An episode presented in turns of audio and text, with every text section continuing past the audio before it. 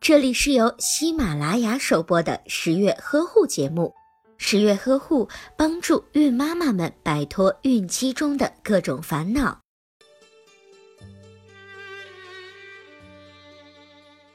孕妈妈的睡眠质量直接影响到自身的健康以及胎儿的发育。孕期怎样选择床上用品也是很有技巧的。一被子。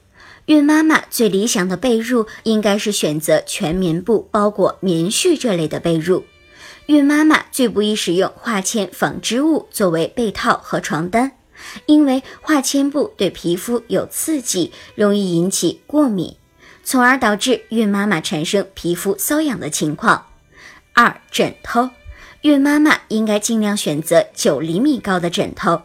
如果枕头过高，会导致颈部前屈而压迫到颈动脉，因为颈动脉是大脑供血的通路，所以当颈动脉受阻时，会使大脑血流量降低，从而引起脑缺氧的症状。